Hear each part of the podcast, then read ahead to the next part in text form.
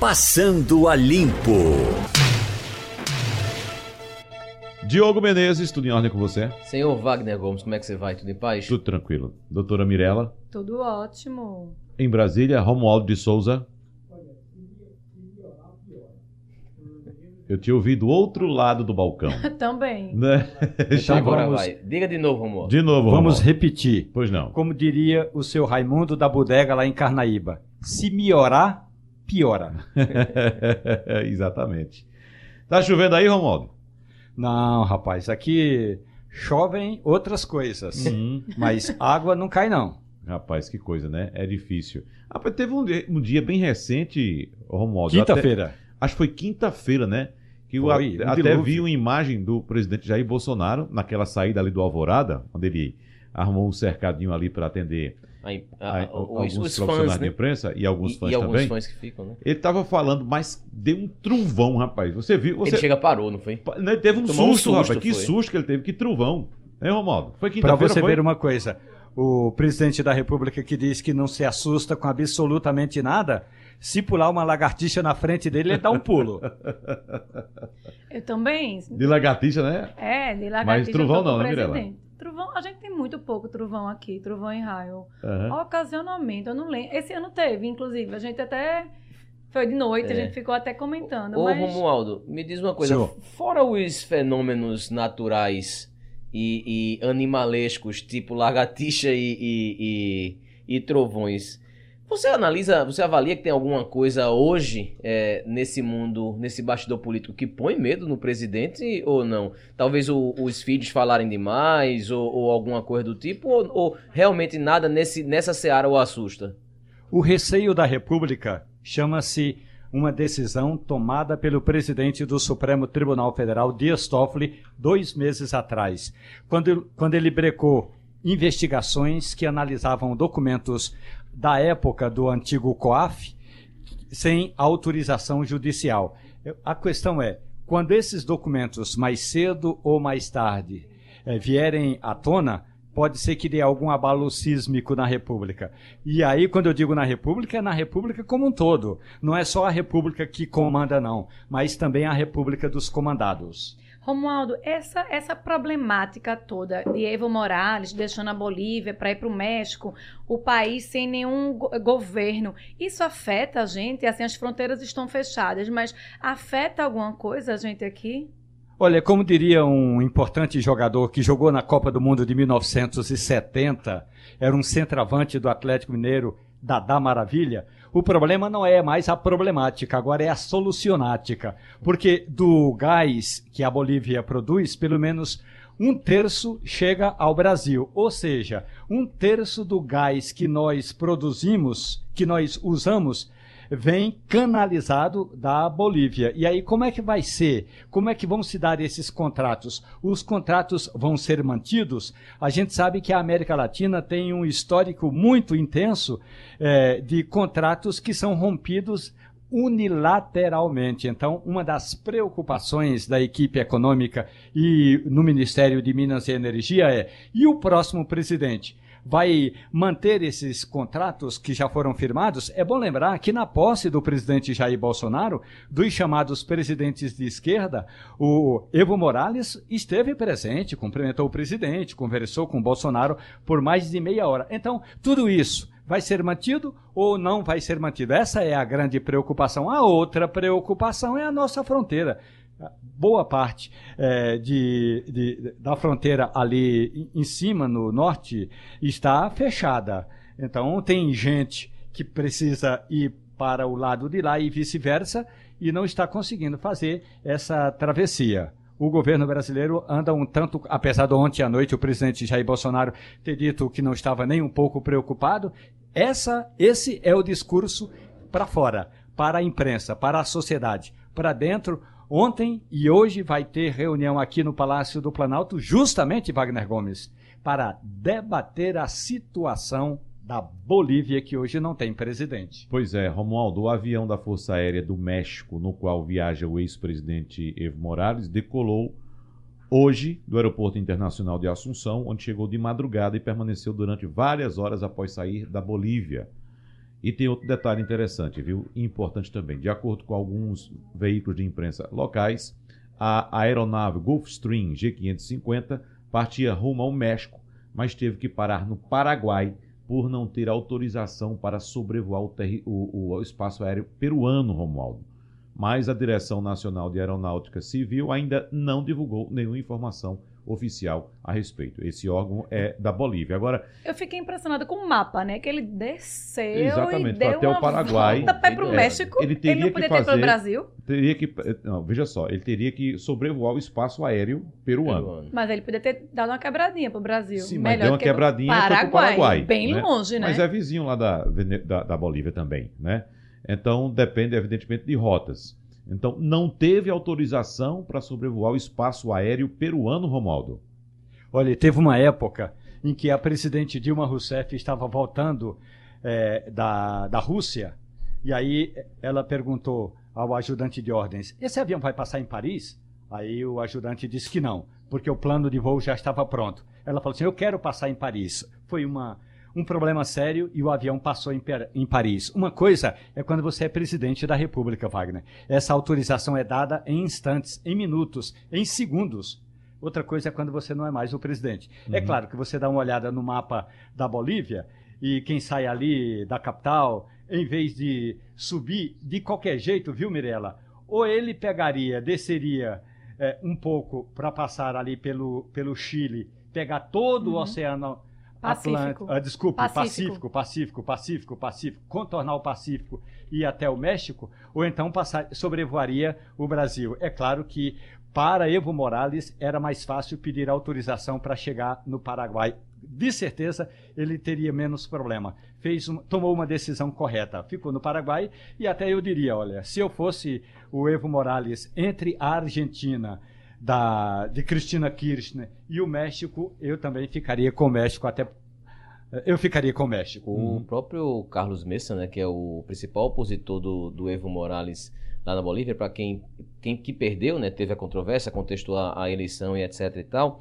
ele mesmo ontem estava pedindo, por favor, que eh, as pessoas na rua deixassem os deputados e os senadores eh, bolivianos que são eh, junto, que estão junto, né, estão na situação junto com Evo Morales, eh, deixassem ele chegar na, na casa, no Congresso, para poder ser apressada essa votação. Para situar bem nosso ouvinte, não é simplesmente agora colocar um novo presidente, porque não tem ninguém, não tem presidente, não tem vice, Não, o tem presidente da Câmara, não tem presidente da presidente do Câmara Senado, renunciou, a todo presidente mundo não também, o renunciou. comandante Então, da polícia também, também renunciou, ontem né? renunciou, Tava porque, céfalo. Na verdade, o próprio a, a- a- essa queda do Evo Morales ela aconteceu justamente quando as Forças Armadas, a polícia, foi quem realmente engrossou e disse: peraí, não vamos mais também é, é, desmobilizar essa população que está na rua. E aí estava pedindo o Carlos Messa, pelo amor de Deus, que deixem os, os deputados, os congressistas chegarem até o Congresso para poder se resolver pelo menos a situação da Câmara e do Senado e, ter pelo menos um presidente, né? Dessas Eu não duas sei casas. se vocês já ouviram, eh, Diogo, a voz do Carlos Messa, mas tem um quê de Wagner Gomes. Ele é um comunicador popular, fala em rádio, já teve programas de rádio. Ele é um dos fundadores de uma rede de rádio, daquelas, eh, tipo aqui no Brasil, rádio comunitária, porque lá o sistema de concessão de emissoras de rádio é diferente, mas ele é um comunicador popular, então ele sabe falar com o povo, assim, com uma, eh, com uma transparência impressionante. Eu estou me referindo única e exclusivamente ao jeito dele se comunicar. Eu participei de um programa de rádio com ele uma vez em Santa Cruz de la Sierra e realmente ele tem um carisma feito Wagner Gomes. Eita. Será? Olha, Será que ele consegue chegar a esse nível, Romualdo? Voto ele tem. Pronto, aí eu não tenho, não. Ele está na frente. Agora, é, Romualdo, há uma discussão hoje no Brasil, claro, tudo se divide agora entre direita e esquerda, não existe meio termo, né? Ou você é de esquerda ou você é de direita, e há uma discussão, inclusive no Brasil, em torno do golpe ou não que teria sofrido Evo Morales, né? É bom lembrar que Evo Morales, ele desrespeitou a Constituição, ele convocou um plebiscito para saber se a população aceitava. Perdeu. perdeu. Perdeu o plebiscito, desrespeitou o plebiscito, desrespeitou a, a- a Constituição e, e tentou um quarto mandato. E aí teve aquele anúncio do, do comandante do Exército, anúncio não, uma solicitação, vamos dizer assim, para que Um ele pedido. renunciasse. É um pedido. Ele renuncia. Então estou apontando isso como sendo um golpe, pelo fato das Forças Armadas terem entrado. Mas o fato do próprio Evo Morales ter desrespeitado a Constituição e o plebiscito que ele mesmo convocou, isso também não seria um golpe, não? Eu acredito que a primeira decisão que tem que ser tomada lá na Bolívia é a composição ou a recomposição do Supremo Tribunal Eleitoral, como se fosse o TSE de lá. Porque foi com o apoio do Supremo Tribunal Eleitoral que tudo isso aconteceu. Minha gente, vamos lembrar, estava na contagem de votos é, pela proporcionalidade dos votos, é, aconteceria um segundo turno. Daí a pouco acabou a luz. Quando a luz voltou, o, o- o Morales Tava eleito. estava na frente. Então, o tribunal, o Supremo Tribunal Eleitoral tem responsabilidade. Tanto é que uma de suas integra de, eh, uma eh, das juízas que integrava esse STE foi presa e agora é hora de recompor esse tribunal, porque não adianta falar em novas eleições se o tribunal estiver viciado. Então eu acredito que a primeira providência seria tomar eh, o comando do Supremo Tribunal Eleitoral e nomear, porque boa parte já houve uma nomeação no passado, nomear eh, magistrados que realmente eh, respeitem eh, a- as regras que estão contidas ali na legislação eleitoral da Bolívia. Essa Com palavra- relação a golpe, desculpe, Não, conclua, por favor. só para concluir, com relação a, gol- a golpe, essa história de golpe é muito. é, é, é, agrada muito de que lado você está. Portanto, eu estou entre aqueles que têm que recomeçar eh, a Bolívia pelo Supremo Tribunal Eleitoral. Era justamente isso que eu ia falar, Romualdo. Essa palavra golpe, ela tá muito na moda e golpe depende muito do lado de quem tá olhando. Golpe há dois Não, anos, né? é, que tá na moda. é, dois- desculpe, há mais de Eu dois anos, estava domingo verdade. aqui em casa e meu pai chegou com um dedo machucado, assim, todo, todo cheio de esparadrapo. Eu falei, o que, que houve aí, pai? Falou assim, foi um golpe de machado. Ou seja, é, o golpe vale para qualquer um. Até uma pancada pode significar um golpe. Mas do ponto de vista eh, jurídico, há quem entenda que, ainda que o presidente Evo Morales tenha provocado, tenha dado todos os motivos, ele não poderia ter sido eh, espinafrado como foi Ó, pelas Forças Armadas. Eu achei interessante a matéria da Folha de São Paulo que trouxe hoje. É, ele, a Folha ouviu vários cientistas políticos e para cada um dizer. Teve gente, como a gente já falou aqui, que disse que era golpe sim, teve gente que disse que não, mas duas pessoas me chamaram a atenção. Uma é Maria Hermínia de Almeida, que é pesquisadora do Centro Brasileiro de Análise e Planejamento, e outra é Fernando Schuller, professor do INSPER. Ambos disseram que é o golpe sobre golpe, que é o que a gente está falando aqui, né? Teve essa, essa Então, um problemática. golpe e um contragolpe. Exatamente. Teve essa problemática né, do é, de Evo Morales nas eleições, a fraude, e também teve que ele não pôde terminar o mandato por pressão militar. Então seria o golpe e o contragolpe, o golpe sobre golpe, que não justifica nenhum dos dois casos. Exatamente. Agora, essa questão de apagar a luz e voltar com um resultado diferente. É um eu, clássico, né? eu lembrei daqueles aquele futebol antigo que o time precisava ganhar e estava perdendo. Apaga o refletor. Aos 40 É, do segundo tempo, o apaga a refletor, luz, pronto. voltava com o time na frente. Era, cara. é o difícil, é difícil. É, que é- é muito, é muito golpe esse negócio. Tá ficando até uma coisa assim, já Chata. chata, de você ouvir o tempo todo dizendo que é golpe. Ah, foi golpe de fulano, foi golpe de Beltrano. Vamos, é, é isso que, que, que Romualdo falou. Mas- Vamos restabelecer primeiro as ordens lá do TSE.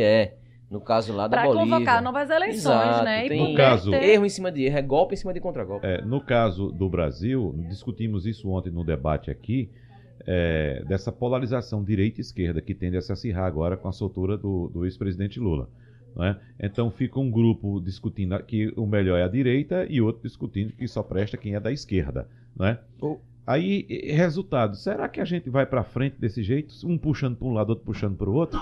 E né? aí, nesse E, caso. A- e a nesse única caso, gente tem, e nesse caso, só para concluir, Romualdo, e nesse caso, Claro. Romualdo, será que não vai chegar um momento em que o eleitorado, aquele do meio, aquele que decide, aquele que nem briga nem por esquerda nem por direita, será que ele não vai encher o saco e dizer, ó, não quero nenhum nem outro?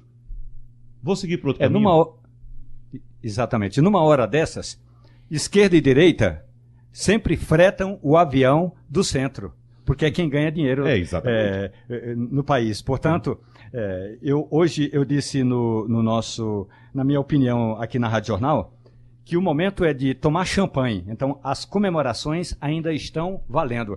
Ontem mesmo, o ex-ministro da Casa Civil, José Dirceu, retornou a Brasília e ele vai morar normalmente num apartamento de cobertura aqui num lugar chamado é, Sudoeste, uma região é, nobre de Brasília, e vai andar sem tornozeleira até que uma nova decisão seja tomada. Portanto, Wagner, é, eu acho que o Brasil não tem espaço para dizer que a gente tem de optar pela esquerda ou pela direita. Eu estou entre aqueles que acham que o Brasil precisa encontrar o caminho do meio, que é o caminho do bom senso. O que fica com, do PSL com esse novo, a, no, a, nova aliança do Brasil, que é o partido que o, que o presidente Bolsonaro está querendo propor?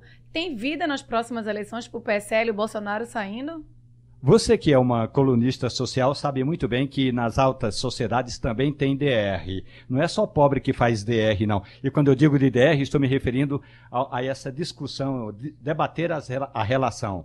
Pois bem, é, o PSL e o presidente da República estão numa constante DR. Ontem à noite, depois de uma DR, houve uma DR à tarde, uma discussão da relação à tarde entre Bolsonaro e alguns integrantes, poucos integrantes do partido. E poucos porque ontem era segunda-feira, porque essa semana não vai ter político aqui em Brasília quase nenhum, porque só vai ter trabalho hoje e amanhã, depois eh, vai ser ponto facultativo por causa do encontro do BRICS, Brasil, China, Rússia, Índia e África do Sul, não necessariamente nessa ordem, portanto o Congresso não vai funcionar. Aí voltando, ontem teve essa reunião e hoje vai ter mais outra reunião. E eu conversei com o Major eh, Vitor Hugo, líder do governo na Câmara dos Deputados, e ele me disse o seguinte: que o presidente da República não tem pressa, Jair Bolsonaro tem elementos suficientes para criar uma nova legenda, mas também o próprio presidente gostaria, o presidente da República gostaria que um grupo interlocutores do meio que nem fosse os bivaristas nem os bolsonaristas, porque tem gente no,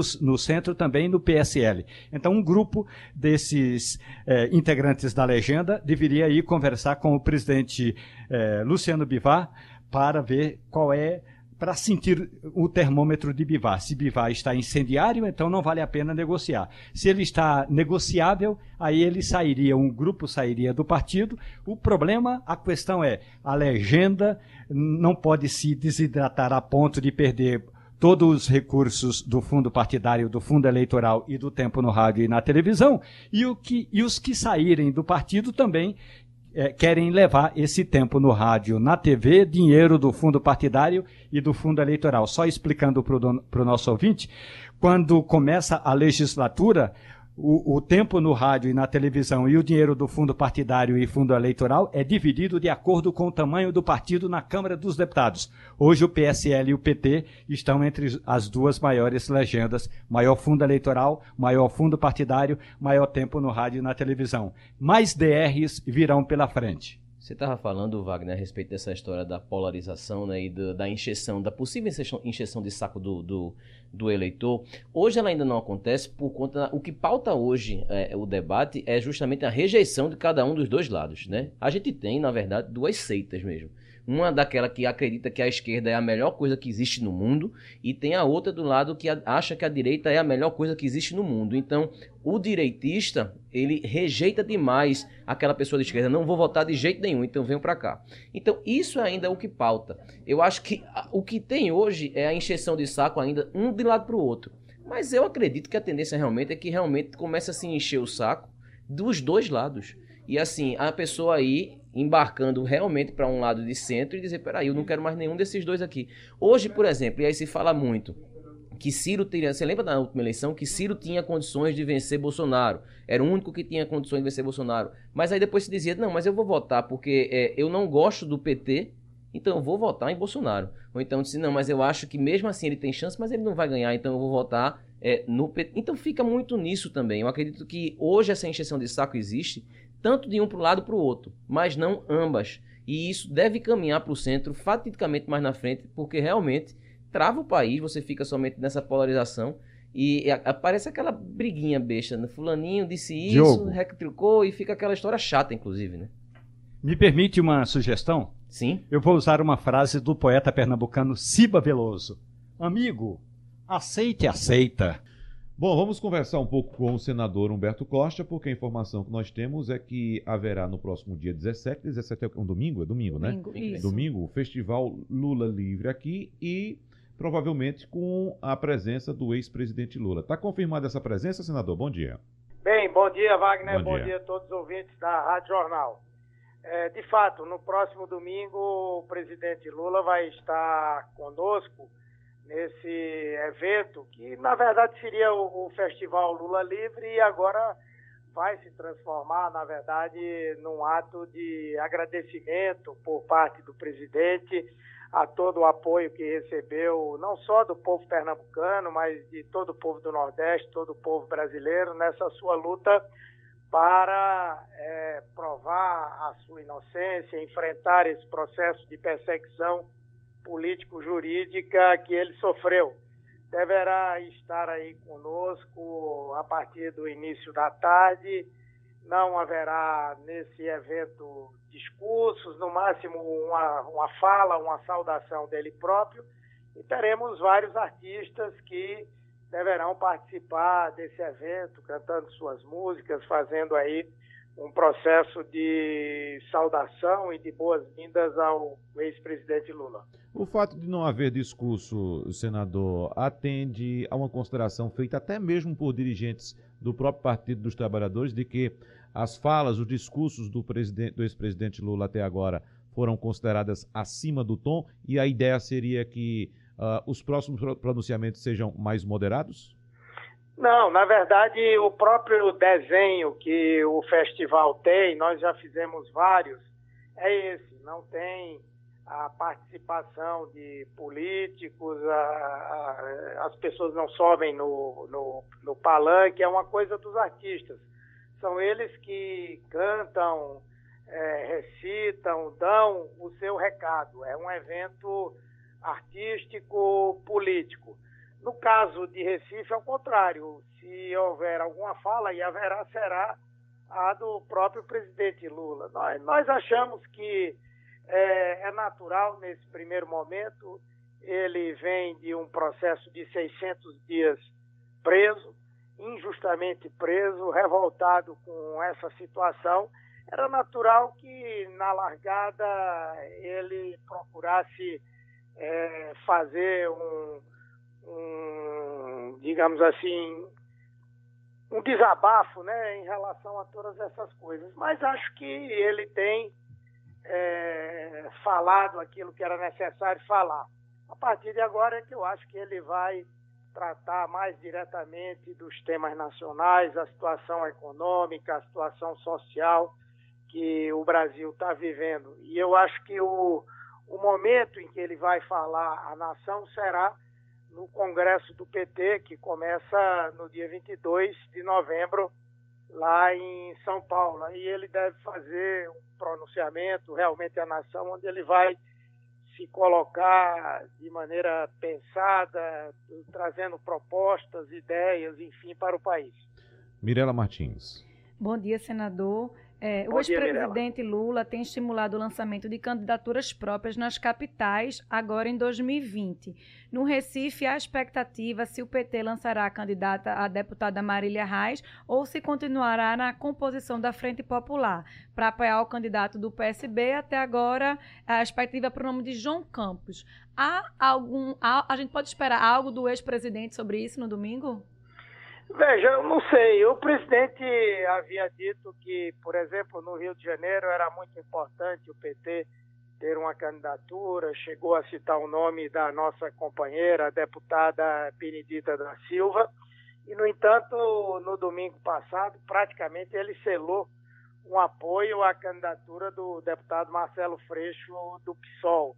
Todas essas coisas eh, variam até o presente momento. O PT não começou a fazer essa discussão. Esse debate passa pela posição do Diretório Municipal. O Diretório Municipal sequer tomou posse, nós vamos ter ainda essa discussão por fazer, então ainda é muito cedo para travarmos esse debate. Uma coisa é concreta: se nós tivermos ou não uma candidatura à Prefeitura do Recife, é, com toda certeza, esse, esse ato, essa decisão, não pode de forma alguma representar é, o fim da Frente Popular e da nossa participação na Frente Popular. Portanto, eu acho que uma candidatura do PT só poderia ocorrer dentro de um processo de acordo político, onde, ainda que tenhamos um nome diferente do PSB ou do PCdoB ou de qualquer outro partido da frente, isso não acarrete o rompimento da nossa relação política nacional estadual. Mas, como eu disse, essa é uma decisão do Diretório Municipal. Vai ser ouvida a direção estadual, será ouvida a direção nacional, o próprio presidente Lula, mas a última palavra é a palavra do Diretório Municipal. Diogo Menezes. Senador, bom dia. É, o senhor estava falando que o presidente Lula provavelmente deve fazer um pequeno. Falar muito pouco aqui, não deve ser um grande ato, porque a, a chance é dos artistas, né? Pra, é um show deles, na verdade. É, mas a agenda do presidente aqui já está fechada, já sabe o dia que ele chega, já sabe se ele vai se reunir, com quem ele vai se reunir aqui no Recife? Não, nós ainda não, não, não, não temos essa agenda organizada. Isso tudo vai ser objeto de articulações durante essa semana. É provável que ele chegue no próprio domingo, é? mas eu não sei se vai diretamente para o ato, se ele vai ter algum, algum tipo de encontro, se terá um almoço, um jantar, enfim. Isso tudo está sendo preparado agora ao longo dessa semana. Eu estou mais diretamente envolvido na organização do próprio ato, do próprio evento. Em Brasília, Romualdo de Souza. Senador Humberto Costa, bom dia, tudo bem com o senhor? Bom dia, Romualdo, tudo bem? Senador, por gentileza, duas coisas. Uma, Lula vai de avião fretado ou vai no avião de carreira para o Recife? E a outra coisa, senador, é, o senhor está falando aí do Congresso do PT, tem uma corrente que defende, inclusive o próprio presidente, ex-presidente Lula defende, a deputada, a deputada Gleisi Hoffmann para comandar o partido, mas tem também um outro grupo que gostaria de ver o ex-ministro Fernando Haddad no comando da legenda. Eu gostaria de ouvir a sua opinião, senador. Bom, em relação à questão do, do voo, eu, eu não sei ainda qual vai ser a logística que vai ser utilizada, mas eu acredito que é bem provável que nós venhamos a fretar um avião para que o presidente possa ir até Recife, até porque virão várias outras pessoas acompanhando. Então eu creio que deve ser isso, mas ainda não está batido o martelo em relação a isso. Com relação à presidência do partido, para o nosso grupo, a chamada CNB, da qual fazem parte tanto a deputada Gleisi Hoffmann quanto o ex-prefeito Fernando Haddad, nós já temos uma posição definida, um consenso. De fato, havia visões diferenciadas, mas é, todos nós agora estamos agrupados em defesa do nome da deputada Gleisi Hoffmann. Ela deverá ter mais um mandato. Devem surgir outras candidaturas, mas de outros segmentos, de outros grupos ou de outras tendências. Eu ainda, inclusive, acredito que é possível que o nome dela se torne até uma candidatura única no Congresso. Isso vai depender de todo um trabalho, uma costura que nós pretendemos fazer. Senador Humberto Costa, muito obrigado, um abraço, até a próxima. Eu que agradeço. Um abraço a você, Wagner, a todos vocês, um abraço a todos os ouvintes da Rádio Jornal. Bom, como sabemos, o presidente Jair Bolsonaro assinou ontem a medida provisória do programa de emprego chamada de Verde Amarelo, ou programa chamado de Verde Amarelo, que cria uma nova modalidade de contrato de trabalho visando estimular contratações de jovens sem início de carreira, ou seja, entre os 18 e os 29 anos. E para isso, o texto reduz a tributação sobre empresas que contratarem funcionários nessa faixa etária. Vamos conversar um pouco sobre esse assunto com o deputado federal Silvio Costa Filho. Bom dia, deputado, tudo bem com o senhor? Bom dia, Wagner. Bom dia a todos os ouvintes da Rádio Jornal. Bom, deputado, sempre é bom estimular, evidentemente, a contratação de trabalhadores, e nesse caso dos jovens, pessoas que estão em processo de formação, às vezes não têm ainda uma qualificação adequada, tampouco têm experiência, Mas chama a atenção o fato de reduzir a tributação, que também é importante, porém, a gente fica com aquela dúvida, deputado, e a compensação dessa, a, a, a, dessa redução tributária, já que o governo passa a arrecadar menos e vem outras compensações aí também. Aliás, outras reduções também, como por exemplo até a do DPVAT, que prevê aí a extinção do seguro obrigatório e evidentemente também menos arrecadação para o governo. Como compensar essa, essa, essa diminuição da arrecadação, deputado? Olha, Wagner, a forma de estimular, naturalmente, é através da geração de emprego e renda e que isso vai gerar automaticamente o consumo. Você sabe que na hora que a sociedade, que a população brasileira volta a ter emprego e ter a renda, automaticamente ela volta a consumir. Ela volta a poder ampliar suas compras no supermercado, no mercadinho. Ele pode comprar, naturalmente, trocar uma geladeira, ele fazer compras na indústria branca, que são os eletrodomésticos. Ele pode comprar uma moto nova, trocar de carro, ele pode fazer uma reforma na sua casa ou no seu apartamento. E isso vai movimentando toda a cadeia produtiva. Então, a aposta do governo, na nossa avaliação, é nessa direção, ou seja, desonera a folha de pagamento, estimula a geração de emprego, faz com que o Brasil volte a gerar emprego e renda, e a partir daí a gente vai ter ah, o crescimento do consumo, do poder de compra da população, e isso vai estimular a economia. Na minha avaliação, essa foi uma medida assertiva do governo federal, uma medida importante. Você sabe que hoje o Brasil, Wagner, tem mais de 25% da população entre jovens de 18 a 29 anos desempregadas. Infelizmente, a gente precisa buscar programas e projetos que estimulem o emprego para os jovens, sobretudo para o primeiro emprego. E essa proposta que foi apresentada de desonerar a folha de pagamento para as empresas, a indústria, o comércio, que contratar o jovem para o primeiro emprego, isso vai ser importante tanto para a empresa como também para o jovem que terá sua oportunidade de trabalho. A perspectiva é que até 2022, nesses próximos três anos, o Brasil possa gerar mais de mil, de um milhão e 800 mil é, empregos. E outras medidas que também vai na direção de estimular o, a geração de emprego. Por exemplo, a reabilitação profissional. O governo apresenta uma agenda para tentar buscar é, ações mais objetivas para que as empresas voltem a reabilitar as pessoas que foram que tiveram algum problema de acidente de trabalho e que querem voltar a trabalhar, ou seja, é uma política de como reinserir essas pessoas no mercado é, de trabalho. O estímulo a pessoas com deficiências. Você sabe que a, o estado de Pernambuco, Wagner, quase 10% da população tem algum tipo de deficiência. E é importante que a gente busque esse emprego para as pessoas com deficiência. Então, no programa que foi apresentado, o Verde e Amarelo, ele também trata é, dessa agenda. E, além disso, um conjunto de propostas na área do microcrédito. O governo finaliza em conceder mais de 40 bilhões de reais em créditos e eu não tenho dúvida que isso vai estimular o setor terciário, que é o setor do comércio, que é o que gera emprego e renda, sobretudo nas principais cidades de Pernambuco e do Brasil.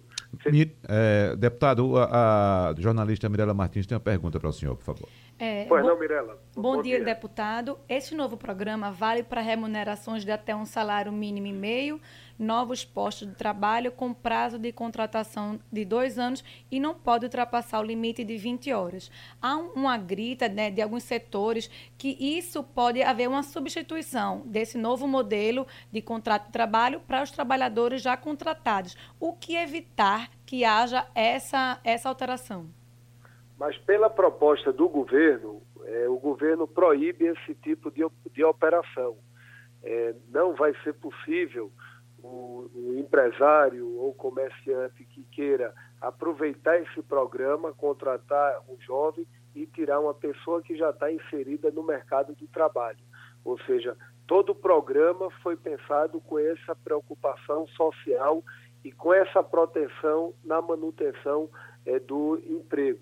Então, é, é muito claro dentro do próprio projeto que não vai haver prejuízo para aqueles que estão inseridos é, no mercado de trabalho. E eu estou, Mirella, você que acompanha a área econômica, eu estou muito confiante que, independente do presidente Bolsonaro, eu penso que desde a Constituição de 88 nós tivemos o Plano Real e depois do Plano Real nós estamos tendo agora pela primeira vez, depois do Plano Real que foi anunciado em 94, nós estamos tendo de fato uma agenda econômica que dialoga com a reforma tributária, com a reforma da Previdência, com o Pacto Federativo, com a política de geração de emprego e renda é, para o jovem, a, a MP da liberdade econômica, a reforma administrativa. Hoje saiu um relatório que mostra que o Brasil começa a retomar a confiança no mercado internacional. Então, o que a gente observa é que hoje a gente tem os menores juros da história, a gente está vendo que o crédito começa a voltar para a construção civil, automaticamente o Brasil, a perspectiva é que mesmo na dificuldade, esse ano possa crescer 1% e no próximo ano quase 2,5%, os economistas já sinalizam nessa direção, e a perspectiva é que nesses próximos anos a gente possa ter, de fato, a geração de mais de 3 milhões e meio a 4 milhões de empregos. Eu estou muito confiante que a economia, Wagner, vai retomar, o Brasil volta a crescer, e é isso que eu acredito. Você sabe, Wagner, que eu defendo o Bolsa Família, eu defendo o ProUni, eu defendo o Pronatec, eu defendo Minha Casa Minha Vida, o Luz para Todos, todos são programas importantes, mas na minha avaliação, o programa social mais importante do Brasil é emprego e renda. E é importante que o governo e que o Congresso Nacional votem matérias e projetos que estimulem a geração de emprego, porque é isso que dá dignidade às pessoas. Em Brasília, agora, Romualdo de Souza. Deputado Silvio Costa Filho. Bom dia, deputado. Bom dia, Romualdo. Prazer falar com você. Deputado, por gentileza, a empresa X vai contratar o jovem entre 18 e 29 anos nessa chamada nova modalidade do programa Brasil Verde e Amarelo. O prazo de validade dessa modalidade, ou desse contrato, melhor dizendo, é de dois anos. A pergunta é: o senhor acredita que nesse período, aí no período de dois anos, esse jovem vai adquirir capacidade para depois dos dois anos migrar? Para o novo para, para esse programa para esse essa situação da CLT atualmente sem esses benefícios? Olha, Wagner, isso, é, olha, Romualdo, isso depende naturalmente da volta do crescimento econômico. Eu acredito na agenda econômica. Eu penso que o Brasil vai voltar a crescer e o Brasil vai voltar a gerar emprego e renda. O meu sentimento é que na hora que se abre a oportunidade de trabalho e esse jovem ele passa dois anos trabalhando, se dá bem no trabalho, é, consegue fazer o seu dever de casa, é natural que com a perspectiva da melhora da economia, esse jovem ele possa de fato se consolidar é, na empresa. A, a, nossa esperança e a nossa expectativa é que isso é, dê certo. A gente faz essa reflexão. Eu acho que também naturalmente depende de cada profissional que for ser contratado. Eu acho que isso é um estímulo para ele ter a oportunidade de iniciar a trabalhar e, naturalmente, vai caber ao profissional, ao seu dia a dia dentro da empresa e na retomada da economia. Como eu estou confiante que a economia vai retomar, automaticamente a perspectiva é que daqui a um, dois anos, as empresas que estão contratando hoje, que vão contratar, que estejam em outra situação econômica, financeira e possa também estar ampliando o número de funcionários. Deputado Silvio Costa Filho, muito obrigado, um abraço e até uma próxima oportunidade. Wagner, eu que agradeço a oportunidade, parabéns pelo programa, pela audiência, é sempre muito bom falar com vocês. Bom dia a todos. Bom dia. Outra medida de repercussão do presidente Jair Bolsonaro, que foi anunciada inclusive ontem também, foi a edição de uma medida provisória que extingue o seguro obrigatório DPVAT e o DPEM a partir de 2020. O DPVAT indeniza vítimas de acidente de trânsito e o DPEM vítimas de danos causados por embarcações. Então, é bom lembrar também que esse anúncio feito na cerimônia de ontem do Palácio Planalto uh, uh, foi feito em conjunto com esse que discutimos agora há pouco a respeito do programa Verde e Amarelo de contratação de jovens e adultos. Porém, foi feito em, termos, é, é, em forma de medida provisória. Então, essa medida provisória entra em vigor assim que for publicada no Diário Oficial da União, mas tem um porém aí, viu, Diogo Menezes, Mirella e Romualdo de Souza. Se não for aprovada pelo Congresso em 120 dias, perde a validade. Então, o tempo que nós temos para discutir esse assunto, por isso nós estamos também com o médico João Veiga, para tentar detalhar e entender melhor essa informação. Bom dia, doutor João Veiga, tudo bem com o senhor? Bom dia, amigo e amigos aí, tudo jóia. Bom, doutor João Veiga, como é que o senhor eh, avalia inicialmente essa medida do governo Bolsonaro de extinguir o, o DPVAT, sabendo que muitas pessoas vítimas de acidente de trânsito foram indenizadas por esse seguro? Amigo, veja só, eu, é claro que essa medida não foi feita por causa disso, mas eu tinha mandado há uns seis meses atrás uma, uma carta, um ofício para o Ministério da Saúde dizendo a quantidade de fraudes que tá, estava existindo com o DPVAT. Veja só, na restauração, a gente, Otávio de Freitas, Getúlio Vargas, ninguém mais chegava com um pé quebrado porque estava jogando bola, na mão porque estava é, fazendo algum serviço. Todo mundo chegava lá e uma queda de moto.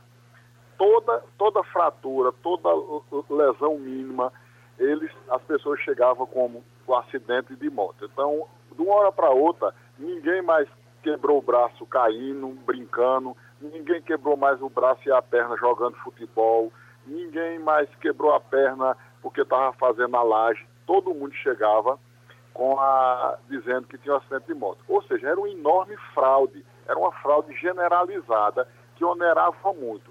É claro que, é claro que essa medida não foi por causa da, da minha carta, óbvio, mas porque eu acho que o Ministério e a, e a Previdência já estava detectando isso. E eu não, assim, uma das maneiras de você acabar uma fraude de, uma, de um sistema é, é acabar com o sistema. É uma delas. Não quer dizer que é, é certo. Mas o que estava havendo era um abuso, as pessoas estavam usando esse dinheiro do, do, do DPVAT. Eu não estou dizendo que era todo mundo, não, óbvio que não era, eu não sou maluco dizer, mas muita gente estava usando, muita mesmo, de uma maneira para fraudar. Então, é, a justificativa do, do, do, seu ministro que justificou isso e que o atual presidente assinou foi porque existia uma grande fraude generalizada, e é verdade. E não vai afetar em nada a, o, o atendimento do doente. Se o doente chegar nos nossos hospitais da rede pública com dizendo que foi de moto, uma fratura de moto ou de jogo de futebol, qualquer coisa, ela vai ser tratada do mesmo jeito, certo? Então, só que não vai onerar mais a população pagando, além da gente tratar o tratamento dele, que é a mesma coisa, ainda dá é, um dinheiro, dois mil, três mil reais, para, é, por, por, por ser, por o paciente ter alegado é, ser acidente de moto, sem nenhuma perícia. É, só bastava o doente dizer, você chegasse agora, jogasse futebol, quebrasse a perna, chegasse no Otávio de Freitas, olha, eu quero, foi isso aí, foi um acidente de moto, eu tinha que escrever, paciente vítima de fratura ou acidente de, de, de moto. Uhum. Então eu acho que foi uma coisa importante. Agora, doutor João Veiga, deixa eu passar alguns dados aqui, antes de passar a palavra para o meu colega Diogo Menezes, que quer fazer uma pergunta ao senhor. Eu estou com um levantamento aqui divulgado pela seguradora Líder, que é a seguradora responsável pelo DPVAT. Na verdade, a seguradora Líder é um consórcio de é. mais de 70 seguradoras, não é isso? Então, veja só, no ano passado foram 246 mil pagamentos para acidentes envolvendo motos, como o senhor relata agora, o que representa 75% do total. Então, 75% do, dos pagamentos do DPVAT vão para acidentes de moto. Então, a faixa etária aponta, inclusive, 18 a 34 anos. Está tudo condizente com o que o senhor diz, com o que o senhor trabalha, com o que o senhor conhece desse setor. Né? O, concentrando aí, segundo a, a seguradora, a maior parcela da população economicamente ativa.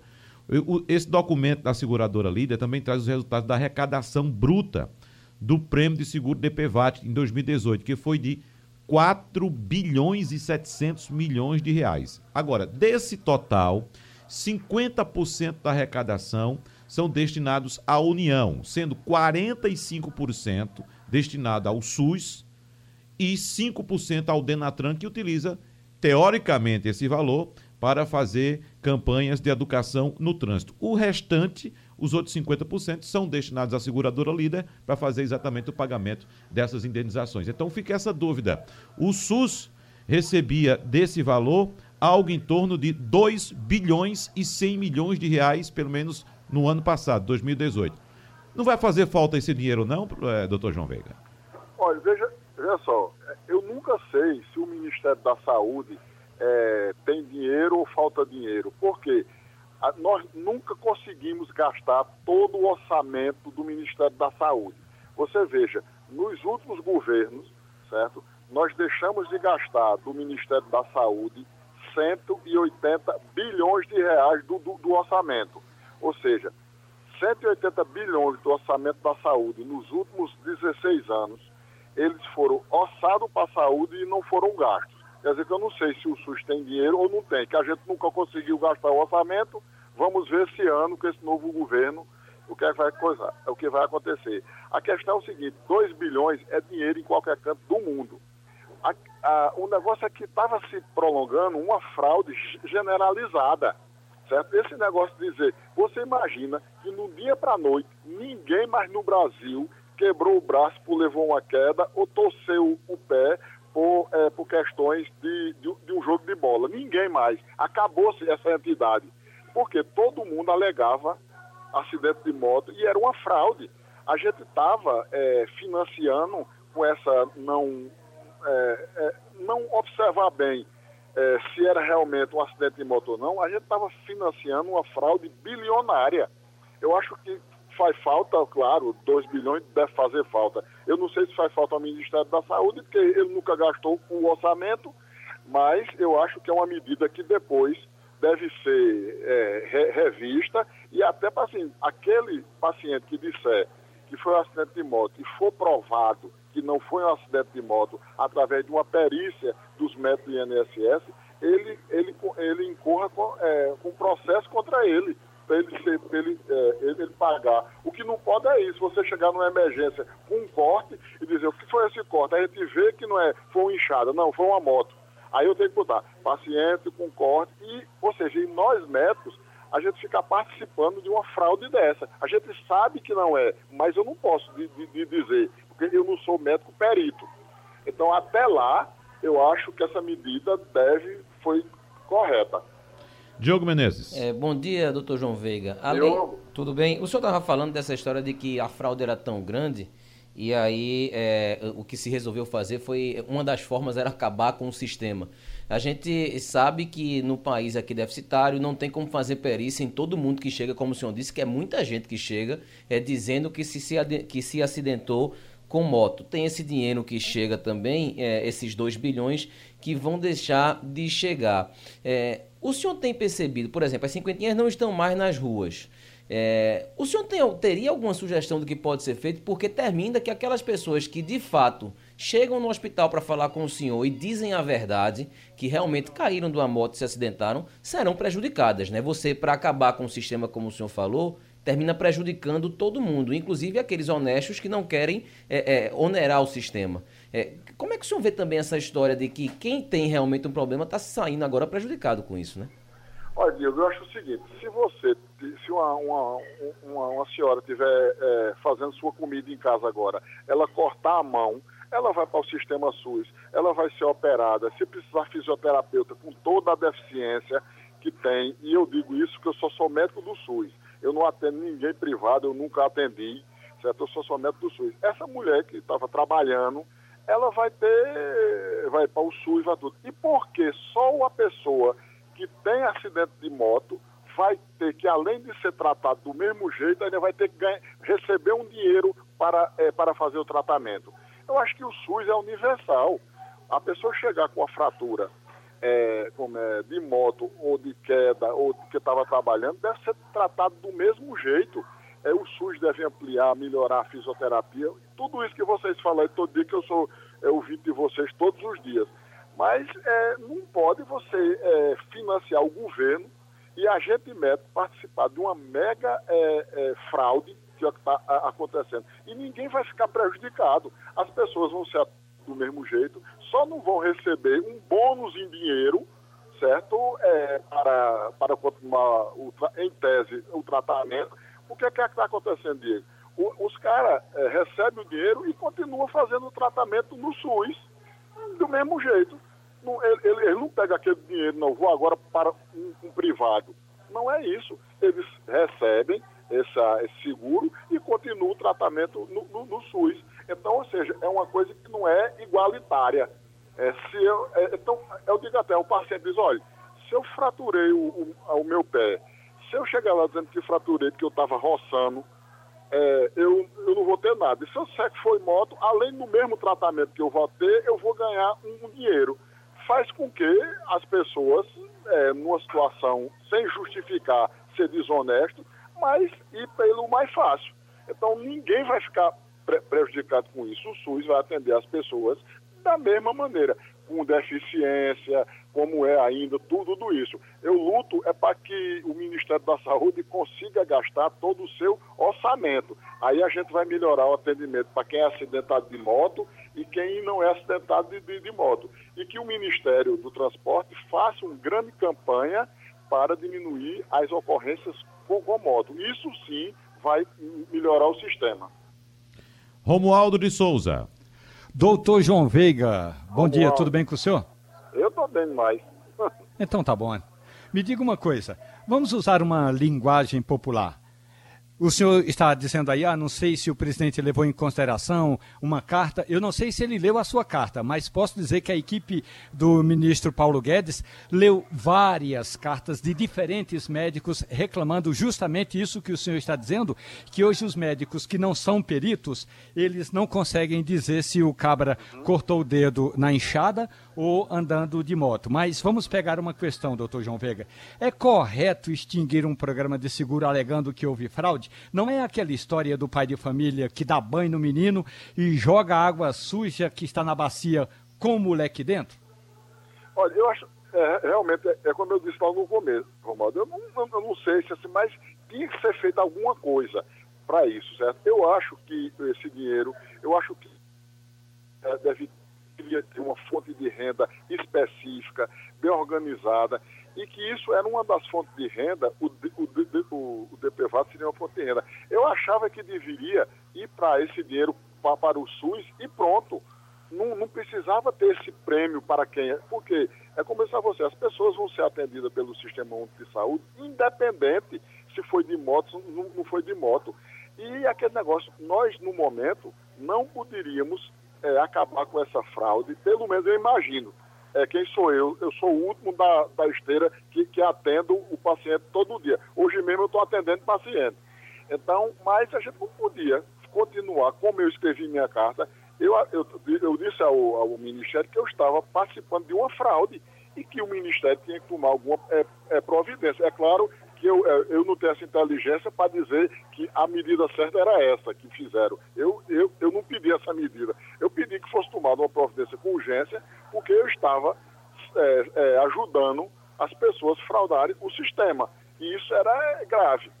É, eu acho que deve ser re, revisto, chamar as pessoas de maior autoridade para ver o que é que se pode ser feito com isso. Eu acho que os 2 bilhões poderia ir, é, ir, para o Ministério da Saúde e até mais, sem dar esse prêmio a quem se acidentasse, e que realmente o Ministério da Saúde gastasse é, esse dinheiro com melhor qualificações, qualificação das unidades que trabalham com esse tipo de, é, de, é, de paciente, de acidentados de, de, de moto. Doutor João Veiga, muito obrigado, um abraço e apareça, viu? Tá fazendo falta. A, apareça. Eu estou aqui em Caruaru, uhum. amanhã eu estarei em Serra Talhada e depois em Afogados. Se você, se você for andando por aí, eu, tô, eu, eu, estou me esperando. Ele para Serra Talhada. Um abraço, amigo. Um abraço. Mirela Martins, você tem uma informação aí interessante? Tenho. Carlos Bolsonaro, filho 02 do presidente, sumiu das redes sociais.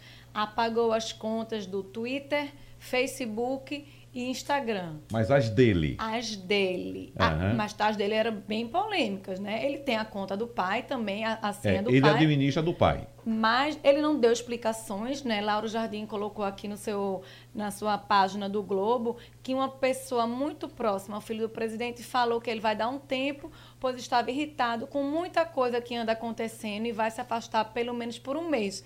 Gente, isso é um motivo de celebrar um mês fora do filho do presidente das redes sociais. É muito bom. Agora ele vai focar no que importa. Uhum, muito bem. Tomara que ele tire um mês para mês sabático do, do- das redes sociais e vá trabalhar. Romualdo de Souza, a última palavra é a sua. E terminou o Passando a Limpo. Muito bem. Passando a Limpo.